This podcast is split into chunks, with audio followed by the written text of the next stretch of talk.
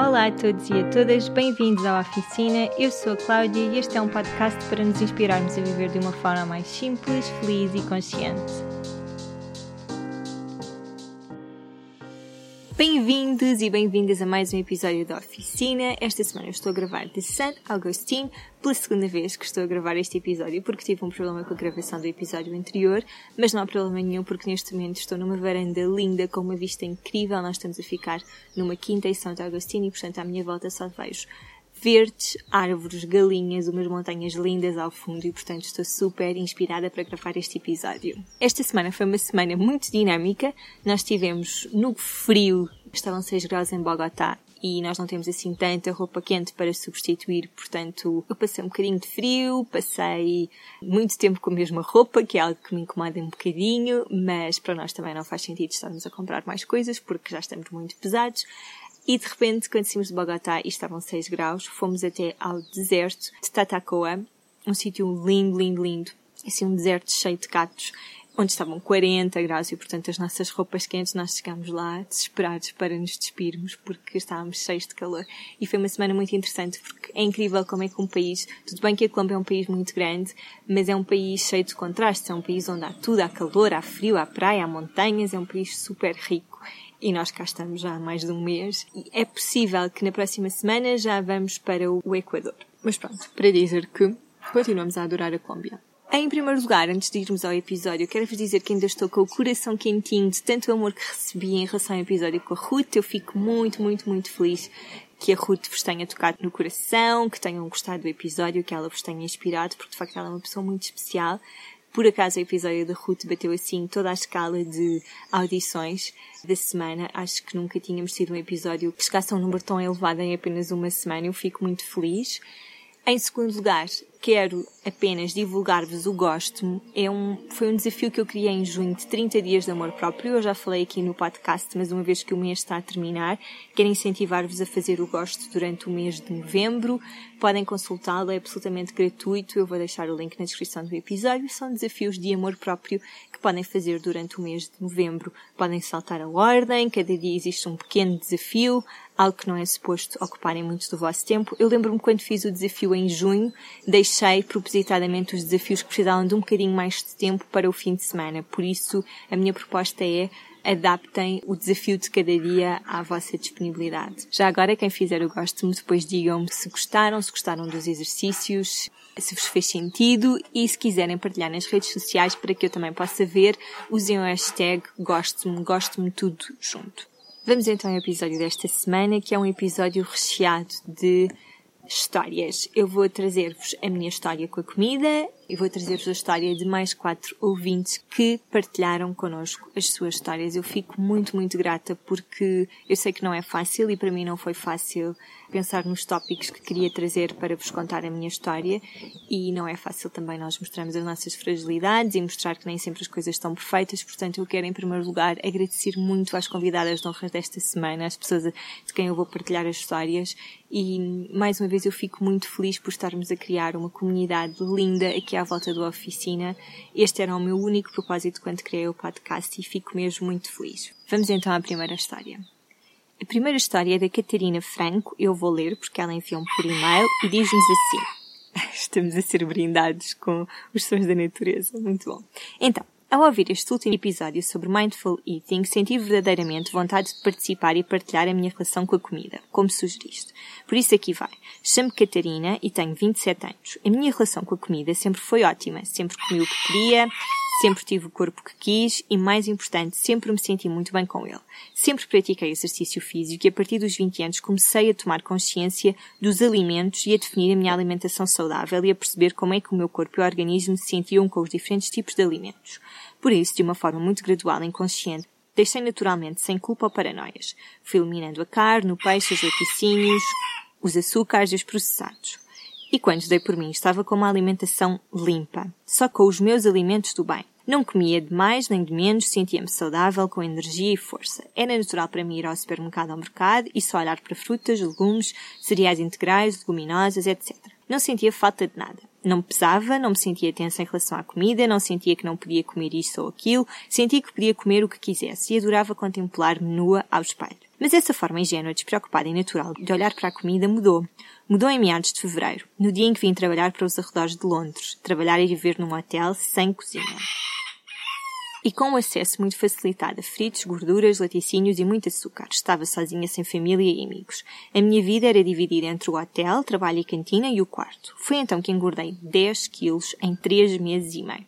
E foram 10 quilos de muita gordura, açúcar e fritos. Comia muito, estava sempre a petiscar porcarias, o meu corpo foi se alterando rapidamente, cresci para os lados, enchei muito e fiquei com muita gordura localizada em muitos sítios. A roupa aos poucos deixou de me servir, as dores de cabeça que nunca tinha tido na vida começaram a aparecer e, pior de tudo, comecei a dormir muito mal.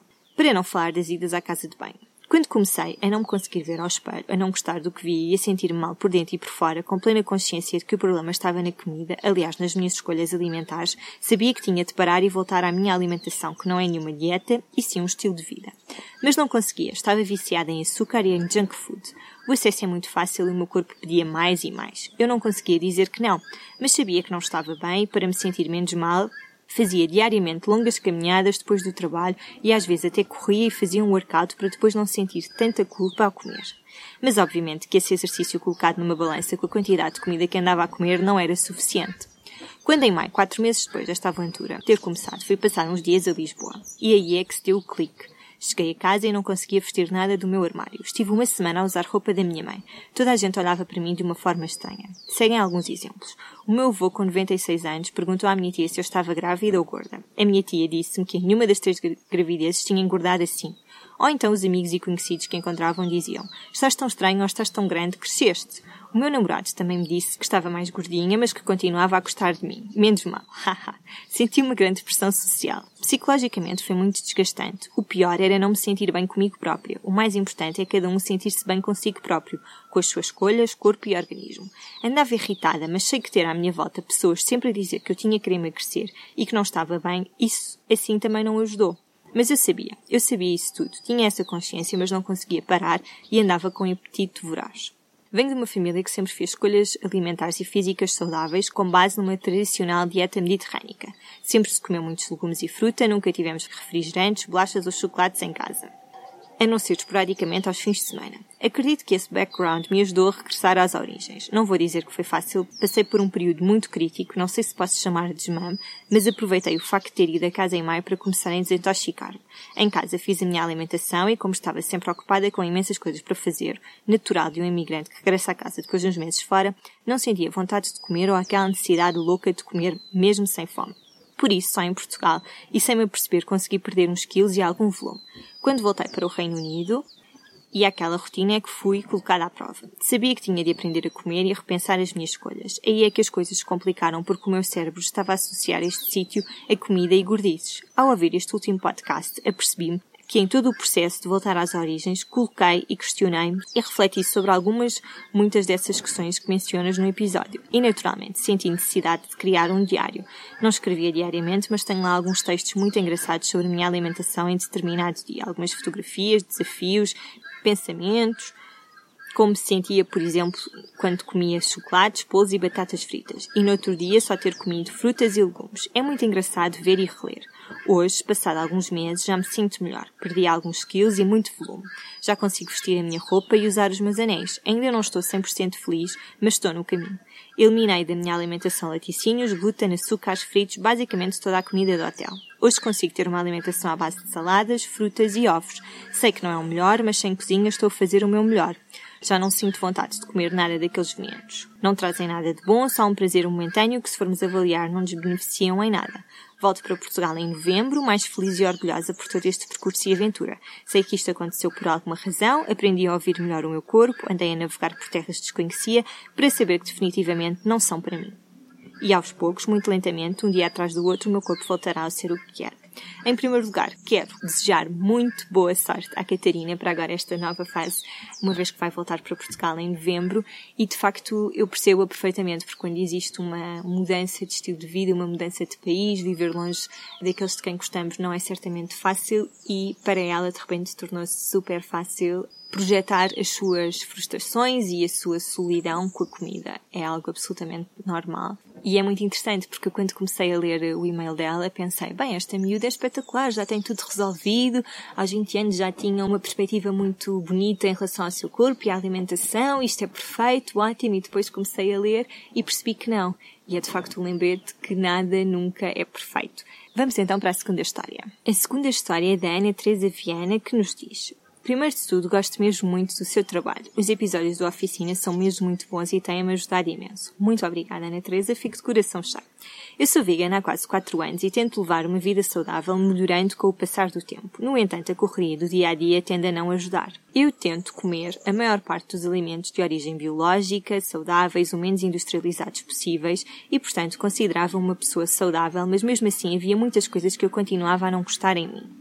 Primeiro, aceitei-me como sou. Durante anos, estiquei o meu cabelo encaracolado porque não gostava de me ver de caracóis, porque as meninas mais bonitas com quem eu lidava tinham cabelos lisinhos. Então eu também queria. Até que há uns tempos percebi que não fazia sentido. Eu perdi imenso tempo, apesar de ser a cuidar de mim, mas estava a estragar o meu cabelo e estava constantemente a mostrar uma coisa que não era verdadeira. Então resolvi deixar de esticar, aceitar o meu cabelo com os jeitos que tem e agora já não gosto de me ver com ele esticado. No que diz respeito à alimentação, desde sempre que comer para mim era uma perdição, mas sempre com sentimentos de culpa. Mas ultimamente, e graças aos episódios, percebi que a forma como eu estou a comer não é a correta. Como estou a estudar, passo muito tempo sozinha e acabo por comer sempre a mexer ao telemóvel ou ao computador. Então, quando acabo de comer, parece que não comi nada, porque estava distraída e quero mais, e depois vou sentimento de culpa e no fim dou por mim a arrebentar pelas costuras. Tudo porque não estava a comer de uma forma consciente, a saborear tudo o que tenho no prato. Apercebi-me de que estava a cometer esse erro e agora tenho tentado comer de forma mais consciente consciente, mais devagar, saboreando a comida, e isso tem feito com que eu me sinta mais saciada e não tenha necessidade de repetir. É só mais uma. Assim também já não fico cheia e também já não me fico a sentir culpada. Estes erros acumulados durante anos, claro que fez com que sempre estivesse complexos com o meu corpo, mas tudo por pensar demasiado no que é que os outros vão pensar. Quando era mais novinha, comia coisas menos boas e claro que era normal ter um bocadinho mais de gordurinha, mas quando me tornei vegan sempre quis afirmar a minha posição.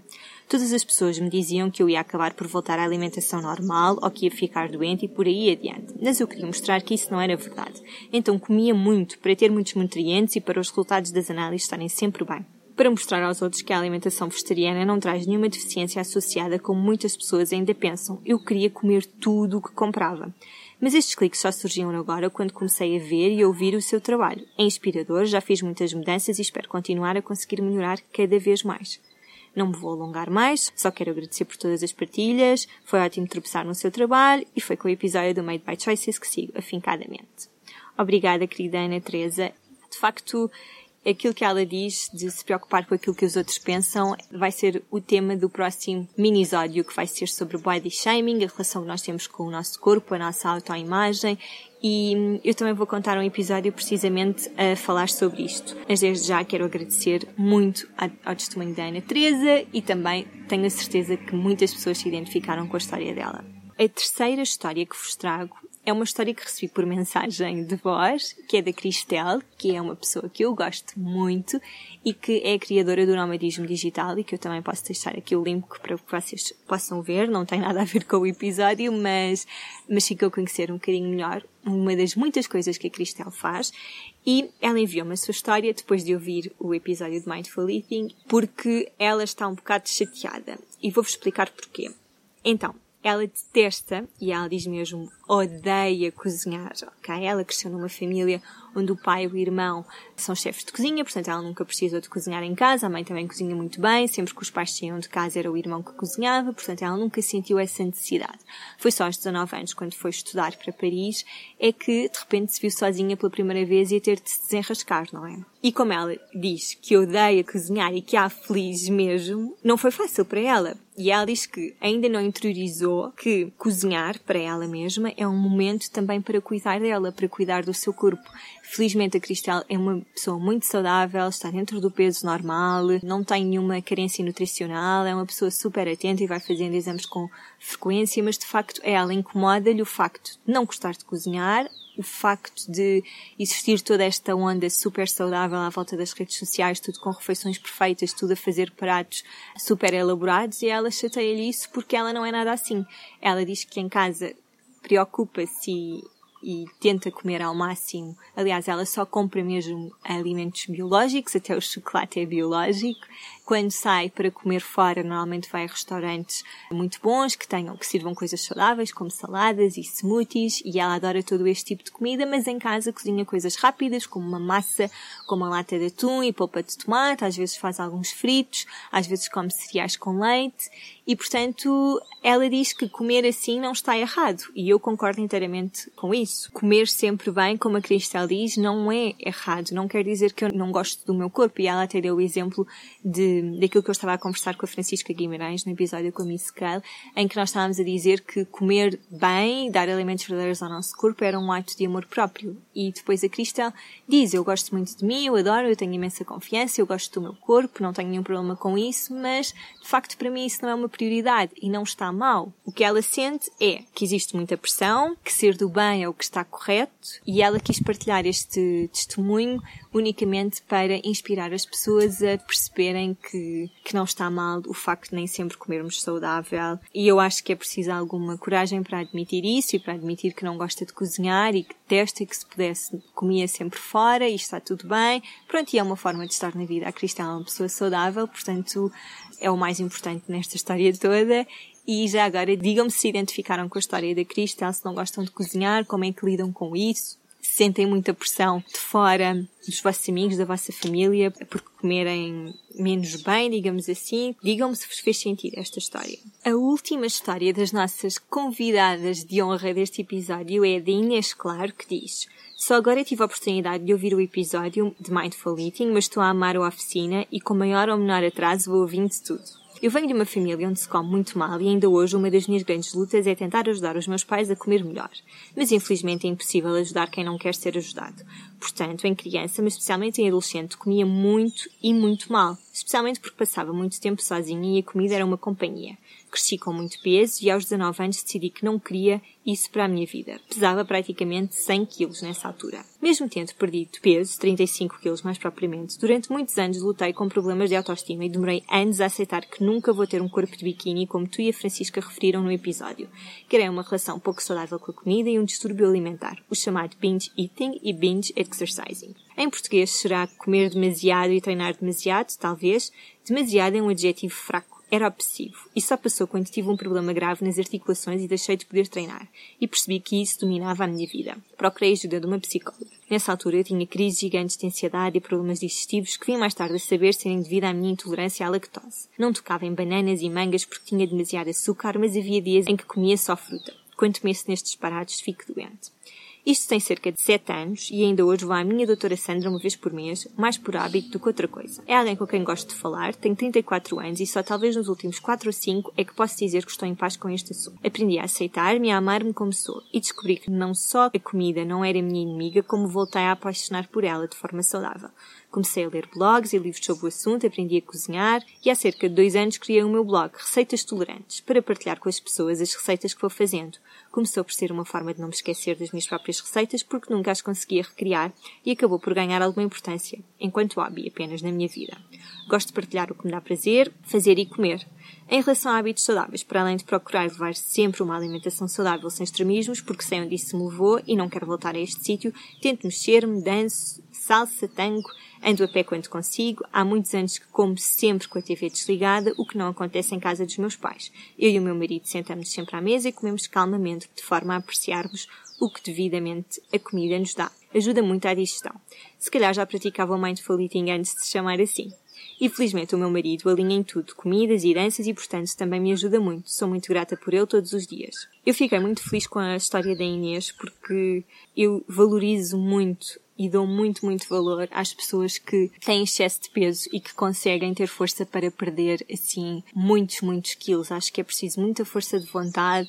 Acho que hum, tal como a Catarina, quando o nosso corpo já está viciado e nos pede açúcar e nos pede gordices hum, como se fosse uma droga, é muito difícil sair deste registro e, portanto, eu valorizo muito, muito, muito esta história. Estou muito orgulhosa pela história, com a história da Inês. Vou também partilhar aqui o link para o blog dela para que possam acompanhar o Receitas Tolerantes. Muito obrigada à Inês, à Catarina, à Ana Teresa e à Cristel por terem partilhado as suas histórias. Vamos então à minha última história, que vai ser um bocadinho mais longa porque eu estou a contar na primeira pessoa e, portanto, para mim é muito mais fácil alongar-me e ir aos pormenores. O único motivo pelo qual eu estou a partilhar esta história é a minha história em primeiro lugar, tal como eu disse no início do episódio, para percebermos que os nossos corpos mudam, que a nossa saúde muda, que a nossa forma de estar e de ver as coisas também mudam, isto para o bem e para o mal, e acima de tudo, encontrarmos alternativas e a escutarmos o nosso corpo. Vocês vão ver que a minha história mudou muito e a única coisa que eu quero que retenham deste, desta minha história é podem usar a minha história como inspiração na procura de algo melhor para vocês neste momento, para as vossas vidas, mas não utilizem a minha história como uma ferramenta para eu vou fazer assim, vou fazer como a Cláudia fez e, portanto, vou ter estes resultados. Não é nada disso. Se vocês fizerem aquilo que eu fiz, os resultados vão ser muito diferentes. Não vale a pena estarmos a tentar copiar métodos infalíveis de outras pessoas, porque mesmo para mim este método pode ser perfeitamente falível daqui a uns meses. Nada me garante. As histórias estão sempre a mudar, os nossos corpos também. Mas esta é a minha história neste momento, contada por mim. Se fosse outra pessoa a contar a minha história, tenho a certeza que ia contar coisas diferentes e, portanto, isto é tudo super subjetivo e eu só estou a partilhar convosco unicamente para vocês também perceberem que eu não sou perfeita, eu trabalho nesta área, farto-me de ajudar pessoas a terem uma melhor relação com o seu corpo e com a alimentação e de repente eu, no meio disto tudo, ainda tinha muito para crescer. Portanto, para mim não é propriamente fácil admitir isso e só o faço para que vocês se sintam inspirados a querer eh, ter uma história mais feliz com a comida. Vamos a isto então. A minha história com a comida sempre foi uma história um bocado tensa, pelo menos a partir da pré-adolescência, numa altura em que eu me comecei a interessar pelos rapazes e a perceber que eles ligavam às aparências, eu não era assim tão gira, nem era super bem feitinha. E eu também nunca tive nenhum distúrbio alimentar, nunca levei as coisas ao extremo, mas a verdade é que eu lembro-me de ter uma obsessão com o número 5, porque 5 quilos era o que eu achava que precisava de perder para me sentir magra e para ter um corpo bonito. E este foi um número que eu inventei na minha cabeça. Nenhum médico, nenhuma nutricionista, ninguém me disse, olha, Cláudia, tu precisas de perder 5 quilos. Não, foi simplesmente um número que eu fui buscar. E até então eu sempre pesei 55 quilos no alto do meu metro e 68, portanto um peso absolutamente normal. Neste momento peso 54, portanto com esta mudança toda da alimentação nos últimos 4 anos eu não perdi peso praticamente nenhum, mas de facto o meu corpo mudou. Então, eu não me lembro da primeira vez que fiz dieta, tal como a maior parte das mulheres já fiz dietas, mas lembro-me que por volta dos 16 anos, no verão, fiz uma dieta de 3 dias, que era só, na altura estava super na moda, que era só beber água com pimenta. Obviamente isto para mim só durou um dia, porque eu cheguei ao final desse dia e estava cheia de fome e comi tudo o que me apeteceu. Tal como todas as dietas que eu fiz, sempre duraram, sei lá, no máximo uma semana, porque eu passava muita fome e era muito difícil para mim manter a motivação para continuar a dieta. Depois houve uma certa altura em que começou a ficar na moda deixarmos de comer hidratos, portanto, quando eu achava, por exemplo, ia de férias e pensava, ah, agora é que podia perder os tais 5 quilos, então vou ficar duas semanas sem comer hidratos. E comia sopas e saladas com carne ou saladas com peixe, mas a verdade é que eu nunca fiz isto de uma forma consistente, nem nunca me esforcei o suficiente para conseguir perder os tais 100 quilos. Eu, por acaso, até perco peso com facilidade, mas depois, muito rapidamente, volto ao meu platô, que são estes 54, 55 quilos. Portanto, é um bocado inútil. Eu, na altura, nem sequer percebia que tinha de aceitar que este era o meu peso e pronto. E trabalhar, se quisesse trabalhar o meu corpo, era trabalhar de forma a ficar mais tonificada. Mas então, foi aos 24 anos que eu fiz a minha última dieta eu fiz uma dieta que se chamava dieta japonesa, que durou também uma semana. Nesse fim de semana, da primeira semana da dieta, eu lembro-me de estar no supermercado do El Corte Inglês e de repente ter entrado em órbita. E houve poucas vezes na minha vida em que eu tive esta sensação.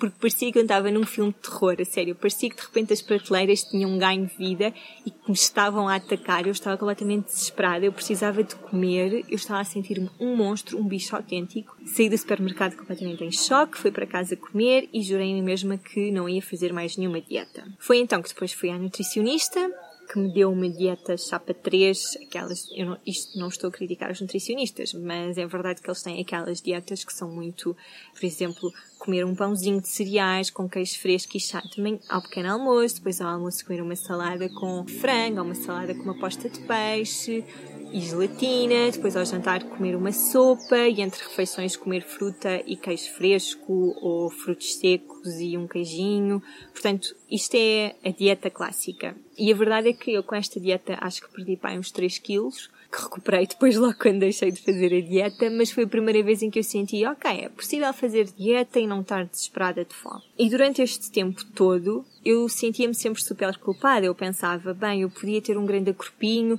eu só tenho que perder 5 quilos, não é nada de especial, e sou uma preguiçosa, e, e, na altura tinha muitos mais complexos com o meu corpo que tenho hoje em dia. Eu, na altura, não gostava, se vocês me perguntassem alguma coisa, eu não gostava do meu cabelo, eu não gostava dos meus olhos, eu não gostava das minhas mãos, eu não gostava da minha barriga, eu não gostava do meu rabo, eu não gostava, não gostava de nada. E, portanto, eu sentia-me uma falhada, porque eu tinha a noção que não tinha de me esforçar assim tanto para ter um grande corpinho, mas também não me esforçava. E havia sempre aqui um sentimento de culpa e havia sempre uma relação tensa com a comida. Havia sempre uma relação de custo-benefício. Se eu comesse bem, eu ia me sentir bem e se eu comesse gordices eu ia me sentir mal. E eu nunca fui de comer imensas gordices, mas sempre adorei massa e quando comecei a cozinhar, comecei a cozinhar sempre muitas massas. Eu, eu vivia à, base de massas, com atum, massas tipo carbonara, com bacon e natas e vivia muito à base de bolachas. Era menina para comer um pacote de bolachas inteiro e era menina para comer um pacote de donuts inteiro, que hoje em dia é algo completamente impensável e, portanto, pelo facto de eu nunca me conseguir controlar, havia sempre aqui esta dualidade de eu sou uma falhada e, e não me esforço o suficiente. E atenção, porque quando eu comia, por exemplo, um pacote de bolachas, eu não estava preocupada se aquilo tinha demasiado açúcar e que não era bom para o meu corpo. A minha única preocupação era sempre eu vou engordar por ter comido este pacote de bolachas, portanto, eu nem sequer me preocupava com a saúde, eu só me preocupava com o peso. E não é que eu vivesse obcecada com o meu peso, mas era sempre, sabe, era sempre uma nuvem que pairava aqui, sempre uma culpa, sempre uma tensão. E essa tensão só acalmou e só houve assim uma viragem quando eu fui ver para Abu Dhabi, porque fui trabalhar como comissária de bordo, como a maior parte das pessoas já sabe, e eu em Portugal estava sempre constipada e quando ficava constipada ficava tipo três semanas e eu sabia que ia voar, especialmente por causa da pressão e dos ouvidos e não podia correr este risco. E, portanto, muito rapidamente, logo no primeiro mês em que comecei a voar, percebi, ok, eu vou ter de tratar do meu corpo de uma forma muito diferente. E na altura, há quatro anos atrás, já se começava a falar muito, muito desta questão da alimentação saudável e de cortar o açúcar e de cortar mil e uma coisas e, portanto, foi por aí que eu comecei. Eu pensei, o que é que eu posso controlar? É a comida. Então, comprei uma liquidificadora, comprei o livro da Lilian Barros, Os Sumos e Águas Detox, e comecei a substituir algumas das minhas refeições por aqueles batidos cheios de coisas que a Lilian tem no livro e, e que hoje em dia nem sequer consigo comer porque é de beber porque eu tenho demasiadas coisas, mas na altura de repente eu bebia os batidos e ficava completamente surpreendida de uau, como é que eu consegui ficar saciada por beber este batido. Pronto, e isso foi uma viragem muito importante, começar a fazer batidos.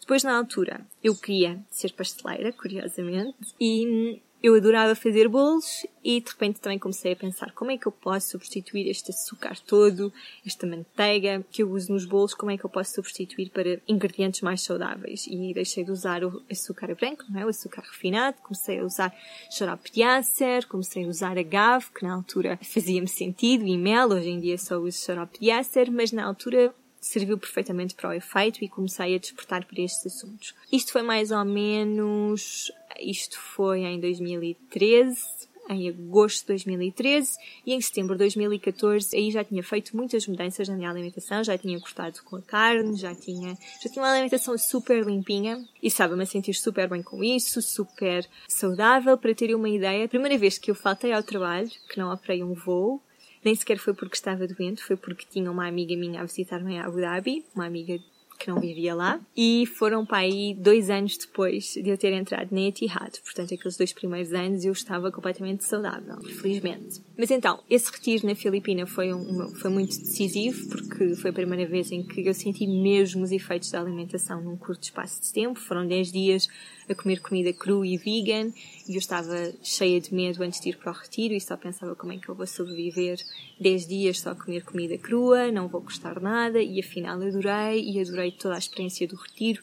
E lembro-me que no final do retiro gravei um vídeo que hoje em dia vejo e acho ridículo e só me apetece rir de mim a falar uma espécie de mensagem à Cláudia, à nova Cláudia, que foi um vídeo em que eu disse Cláudia, se alguma vez quiseres voltar à Cláudia do antigamente, lembra-te que isso não te faz sentido, tu já não és essa pessoa, tu já não és feliz a comer gordices, tu sentes-te muito melhor assim, isto agora é uma nova fase. E claro que eu hoje rio, mas a verdade é que aquilo foi um momento muito decisivo. Foi no retiro que eu decidi estudar nutrição holística, na altura unicamente para o meu próprio proveito, eu não fazia a ideia de que queria fazer isto profissionalmente e foi de facto uma fase muito feliz na minha vida. Isto foi, eu comecei a fazer o curso em dezembro de 2014. Depois, em maio de 2015, eu já estava a ficar um bocado cansada, o corpo fica super desgastado quando por estarmos a voar e eu sentia muito isso. Eu sentia na minha pele, sentia na minha energia, o facto de estar sempre a sofrer de jet lag obviamente não é nada bom e eu sou uma daquelas pessoas que precisa muito dormir e apesar de nunca ter adoecido eu sentia-me fisicamente cansada. E houve um dia em que estava em Londres e operar o voo de regresso para Abu Dhabi, acordei e bebi um grande copo de água, que é o que eu faço sempre quando acordo, é a primeira coisa. E assim que eu engoli a água, senti como se uma pedra, e eu não estou a exagerar, como uma pedra gigante, uma massa gigante entrou no meu estômago. E a dor e o impacto foram tão fortes que eu tive de me sentar, tipo, eu quase que ia desmaiando, eu nunca desmaiei na vida, mas quase senti-me mesmo a desmaiar e pensei, eu não vou conseguir operar o, o, voo, o voo de volta, isto, não, não sei o que é que está aqui a acontecer, mas sentei-me, acalmei-me, comecei a, vestir muito lentamente, consegui operar o voo de volta sem comer nada, assim a meio gás, cheguei a casa e pensei, é melhor comer uma banana antes de dormir, senão ainda me dá aqui uma macacoa, e no dia a seguir quando acordei pensei, isto agora já está tudo bem.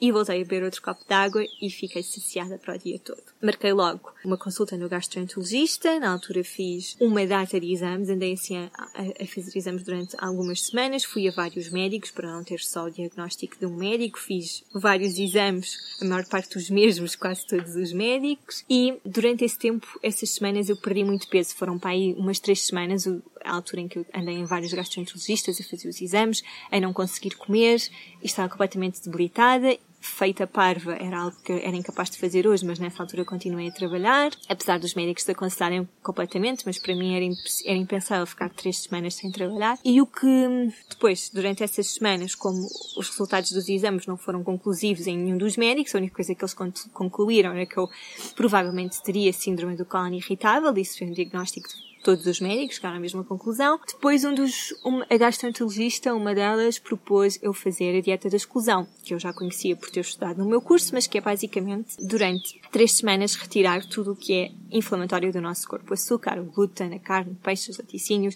A única coisa que mantinha na minha alimentação era o glúten, em grande quantidade, e era o açúcar esporadicamente. Portanto, foi, foi uma dieta fácil de fazer. Depois, quando terminaram essas três semanas, era a altura de voltarem a reintroduzir alguns dos alimentos que tinha cortado. No meu caso, mais uma vez, eu só ia voltar a reintroduzir o glúten. E comecei com uma fatia de pão e lembro-me de, no momento em que comi a fatia de pão, lembro-me perfeitamente de ter pensado, pode ser qualquer coisa. Eu posso ter qualquer coisa e posso até ter uma doença mais grave, mas por favor, que não me tirem o glúten e na altura já estava, já se estava a falar muito desta história do glúten e de repente toda, toda, a gente era intolerante ao glúten e eu não queria de todo ser intolerante ao glúten porque tinha vergonha, porque adorava glúten, porque o pão, as massas sempre fizeram parte da minha vida e quando eu comi, a verdade é que quando eu comi aquela fatia de pão e depois contei à médica, ela passou-se porque os sintomas voltaram todos e se eu já estava a ficar mais forte com esta dieta da exclusão, de repente voltei a estaca zero. E depois os os dois dias seguintes ou na semana seguinte eu continuei a comer glúten esporadicamente para tentar perceber se era mesmo do glúten chegamos à conclusão que era do glúten e portanto o que a médica disse foi vai para casa, deixa de comer glúten, és intolerante ao glúten e faz também a dieta dos FODMAPs. Eu já falei sobre isso, sobre a dieta dos FODMAPs no blog e também posso deixar aqui o link para vocês perceberem o que é que é a dieta, em que consiste, como é que me ajudou e eu só fiz essa dieta depois quando saí da Etihad. Portanto, isto foi em maio e só em dezembro é que eu saí. Portanto, em janeiro é que comecei a pôr em prática esta dieta dos FODMAPs e ajudou-me muito porque eu sentia mesmo que o meu sistema digestivo estava super debilitado. Eu ficava muito nervosa nos nas layovers, não é? Porque o facto de estar sempre a voar deixava-me muito nervosa e ansiosa porque eu nunca sabia o que é que ia encontrar.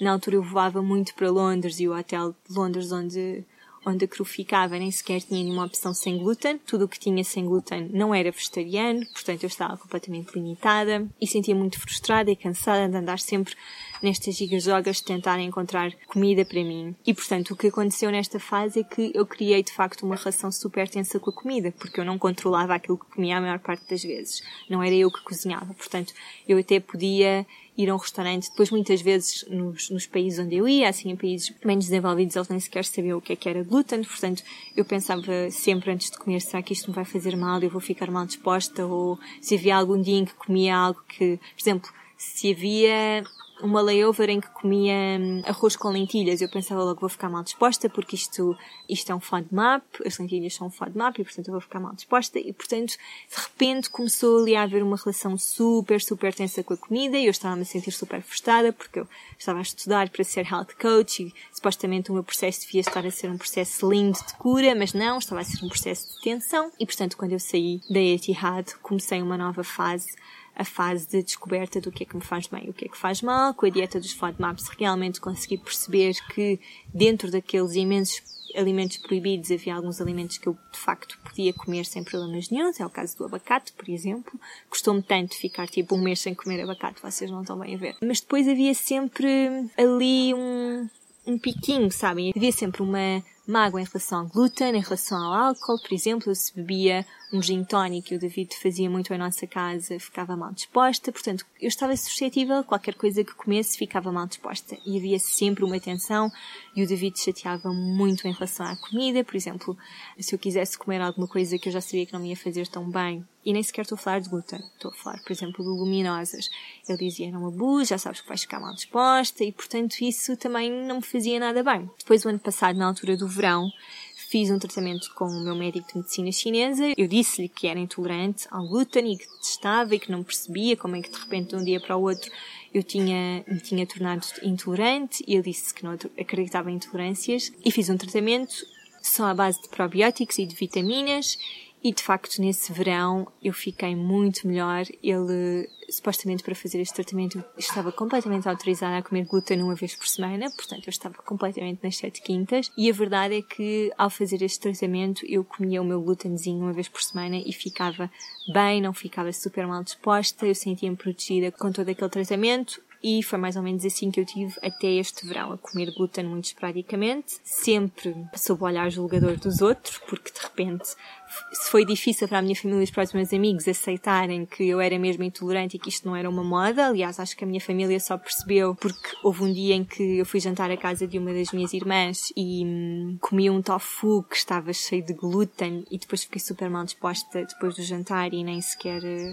eu não percebia porquê. Depois fomos ver a embalagem e o tofu que de facto provavelmente era por causa do tofu e foi só aí. De facto, a minha família percebeu que eu não estava a seguir só uma, uma moda. Depois, em maio deste ano, eu fui 20 dias para as Filipinas e tive a maior parte do tempo a comer comida deliciosa, mas a ficar completamente inchada e super mal disposta e com os intestinos muito presos. E aí comecei a ficar muito nervosa porque de repente pensei, ok, eu vou viajar seis meses no final do ano, como é que vai ser em relação à minha alimentação? comecei a ficar muito tensa e decidi que tinha de parar com isto. E eu já estava a fazer há alguns anos algum trabalho interior de ter uma relação mais saudável com a comida, com o meu corpo, trabalhar a minha autoestima, o meu amor próprio. De repente, todas aquelas coisas que eu testava no meu corpo já estavam muito mais atenuadas e a mesmo, mesmo a minha postura em relação à comida, mas em relação a específicos alimentos eu ainda ficava super tensa. E é claro que isso também não era bom. Portanto, este verão eu decidi, ok, eu vou terminar o meu trabalho um bocado espiritual em relação à comida. E portanto o que fiz foi, fiz uma hidroterapia, a Francisca, a Francisca Guimarães falou sobre isso num dos seus lives e no seu livro também tem algum, alguns contactos de clínicas que fazem hidroterapias em Portugal. Portanto, para quem quiser fazer, agora é a altura ideal, a altura do outono e depois na primavera. Devemos fazer duas lim grandes limpezas duas vezes por ano. Eu fiz uma hidroterapia e fiz a consulta de hipnose e também já falei sobre a consulta de hipnose. Acho que foi num episódio sobre viagem, mas basicamente foi uma consulta onde eu unicamente queria perceber a origem no meu subconsciente da minha intolerância alimentar. Eu acredito muito que as nossas emoções e que o nosso subconsciente e aquilo a forma como nós pensamos e não aquilo que sentimos, e muito também aquilo que sentimos, claro, tem origem nas nossas intolerâncias alimentares e tem uma influência enorme na nossa saúde. Portanto, o que eu percebi com a sessão de hipnose foi que a minha intolerância alimentar surgiu numa altura em que eu me sentia muito isolada, muito sozinha, cansada e tudo isso bate super certo. E normalmente o que acontece é que as intolerâncias alimentares surgem, é o nosso subconsciente a dizer-nos que precisa de atenção, que precisa de ser mimado. E é claro que eu sei que não fiz isto de uma forma consciente, nem foi intencional, mas percebo a relação de porque é que a intolerância surgiu naquele momento, como é que eu me sentia, e foi muito bom fazer a hipnose por causa disso. A hipnose, já agora posso esclarecer que não é nada daquilo que nós estamos habituados a ver, não é aquela coisa de um, dois, três, tal ao dedo, e agora a pessoa fica completamente hipnotizada e o terapeuta consegue sacar todas as informações, não é nada disso, é chegar a um estado de relaxamento tão grande que nós não sabemos muito bem se estamos acordados, se estamos a dormir e depois o terapeuta faz-nos perguntas e pede-nos para imaginarmos certas situações e depois chegamos a uma conclusão com aquilo que foi descoberto durante a sessão. Portanto, não é nada esotérico. Para vos dizer que no final da minha sessão de hipnose eu cheguei a casa e disse ao David, olha, a partir de agora acabou, tu não vais fazer mais nenhum comentário em relação à minha, em relação à comida, em relação àquilo que eu vou comer, eu vou iniciar uma nova fase, uma nova fase sem restrições, ou não há alimentos bons, ou não há alimentos maus, vou comer de uma forma intuitiva aquilo que me apetece, como me apetece, o que me apetece, e tem sido nesse registro que nós temos estado desde então e que eu principalmente tenho estado desde julho e que é mesmo um registro de seguir o meu corpo, ouvir o meu corpo, fazer aquilo que ele me está a pedir. Agora na viagem estou muito limitada em termos de alimentação porque a minha alimentação não é muito rica, basicamente eu vivo à base de arroz, lentilhas, feijão, papaya, uns ovos e pouco mais. Quando nós estamos, por exemplo, numa cidade mais desenvolvida, existem outras opções, mas o grosso da minha alimentação é este e está tudo bem eu posso vos dizer o que é que tenho implementado de uma forma inconsciente para que, de facto, a alimentação e os alimentos e o ato de comer não tome conta da minha vida. Eu comecei a fazer alguns exercícios e que foi Deixei de dizer em voz alta que sou intolerante ao glúten. Aliás, eu já nem sequer me considero intolerante ao glúten. Eu não estou a dizer que estou curada, mas estou a dizer que neste momento, durante a viagem, eu já comi algumas vezes glúten, não como todos os dias, nem sequer quero comer todos os dias, não me interessa assim tanto, mas as vezes que comi não fico mal disposta. Aliás, Desde julho eu só fiquei uma vez mal disposta até agora e foi um dia em que comi um hambúrguer enorme de feijão com batatas e pão e depois ainda fui comer o hambúrguer do David porque ele estava mal disposto e portanto eu comi uma quantidade estúpida de comida e não o devia ter feito e fiquei mal disposta. Mas, e esta história do glúten eu acho que foi mesmo o mais libertador para mim, porque eu ficava genuinamente mal disposta. E se perguntarem ao David, ele já me viu grávida de 7 meses, apesar de eu nunca ter engravidado, porque os meus inchaços eram tão grandes, eram completamente ridículos, era, tomava conta de mim, eu ficava super sonolenta, não me conseguia mexer e de repente eu tenho comido glúten e está tudo bem. Depois deixei de ver os alimentos como bons e maus. Eu sei que há alimentos melhores do que outros, mas assumi que agora durante a viagem vou comendo um bocadinho aquilo que tenho disponível. Eu não adoro comer eh, laticínios e evito ao máximo, mas já aconteceu durante esta viagem comer iogurte, porque era a coisa que tinha disponível, ou sequer comer ovos, porque é o que há disponível e está tudo bem. Depois, como eu também já estava a dizer, comecei a ouvir o meu corpo, se tenho fome, como, se não tenho fome, não como, se tenho sono, durmo, se não tenho sono, não durmo. E este ato de comer tem sido mesmo um ato sem culpa. Deixei de ver as coisas como será que vou engordar se comer demasiado disto, ou será que vou emagrecer se não comer. Se me apetecer comer dois pequenos almoços num dia, eu como e, acima de tudo, também esta relação de custo-benefício que eu tinha de alimentos bons e alimentos maus deixou de existir. Neste momento estão equilibrados. É claro que, maioritariamente, a minha alimentação é feita com alimentos bons, mas se eu comer um alimento mau, não vou rotulá-lo como um alimento mau, eu vou desfrutar ao máximo. Tenho bebido álcool, já bebi, sei lá, umas 5 vezes álcool durante esta viagem e não fico nada mal disposta, que também é fantástico. A sério, isto é muito bom porque durante muito, muitos anos eu sentia que não controlava a minha alimentação, que não tinha qualidade de vida, que não podia ser uma pessoa normal e neste momento eu sinto-me perfeitamente normal. E se calhar eh, para muitas pessoas isto não é assim tão importante, mas para mim era muito importante voltar a sentir-me normal e sentir que controlo o meu corpo. Depois, ao longo do dia, eu repito muitas vezes para mim mesmo, especialmente à hora da refeição, eu sou saudável, eu sou saudável, eu sou saudável, eu sou saudável. E interiorizo mesmo isso que sou saudável e que tenho pleno controle no meu corpo. A maior mudança, assim, em termos práticos que aconteceu foi a mastigação. Eu percebi no resultado da hidroterapia, e não vou entrar em pormenores, que de facto eu mastigava muito mal, eu mastigava muito depressa, eu sabia disto.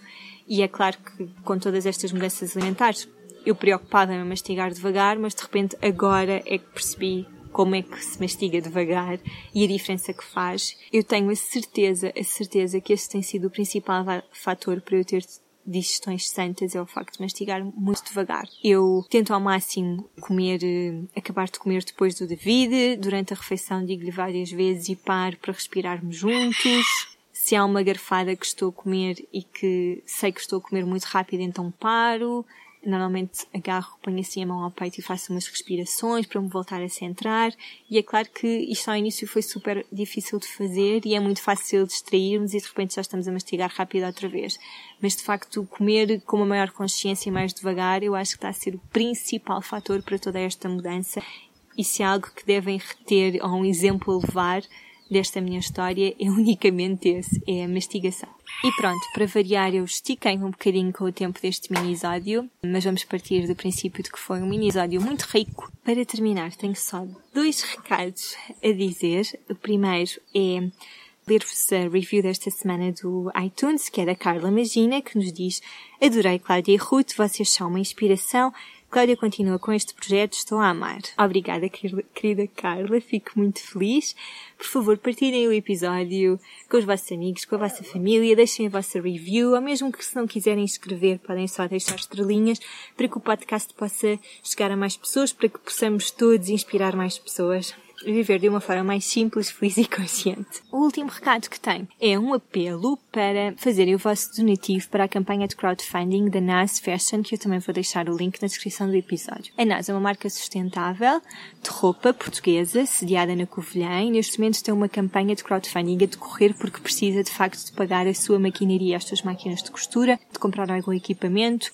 O que me leva a fazer este apelo é que nós precisamos de marcas sustentáveis em Portugal, porque para mim não faz sentido nenhum comprar roupa sustentável ou de marcas mais éticas, digamos assim, se vier dos Estados Unidos ou se vier do Reino Unido, se tiver de uh, viajar quilómetros e quilómetros para chegar até mim. Não faz sentido. Portanto, existe de facto esta necessidade no mercado. A NAS é uma marca que procura ter preços acessíveis para que possamos democratizar a moda sustentável e, portanto, acho que merece Aliás, não acho, sei que merece todo o nosso apoio. Melhor ainda, quando fizerem o vosso donativo, a partir de um certo, certo montante, recebem um desconto depois num produto. Por exemplo, se fizerem um donativo de 50 euros, depois têm 50 euros, acho eu, ou 45, não tenho a certeza, de desconto na vossa compra. Se fizerem mais, tem um desconto ainda maior. Portanto, no fundo, é um, vocês só estão a dar um avanço, é um investimento, não perdem dinheiro nenhum. E eu esqueci-me de referir que a NAS é uma marca super sustentável porque já utiliza recursos que já estão disponíveis. Portanto, a pegada ecológica da NAS é muito reduzida. A NAS trabalha com tecidos que já foram produzidos por outras marcas ou fábricas, utiliza também botões, linhas, todo o material que a NAS utiliza é material que vai ser desperdiçado por outras marcas e as peças são lindas. Portanto, tem até dia 17 de novembro para fazer o vosso donativo, portanto ainda vão a tempo e não se esqueçam que o donativo depois pode converter-se em descontos, portanto vale mesmo a pena. E é isso, espero que tenham gostado deste episódio. Digam por favor se vos fez sentido, o que é que gostaram, com o que é que se identificaram, que história é que vos fez mais sentido, em que processo é que estão, em que fase é que estão neste momento com a vossa relação com a comida.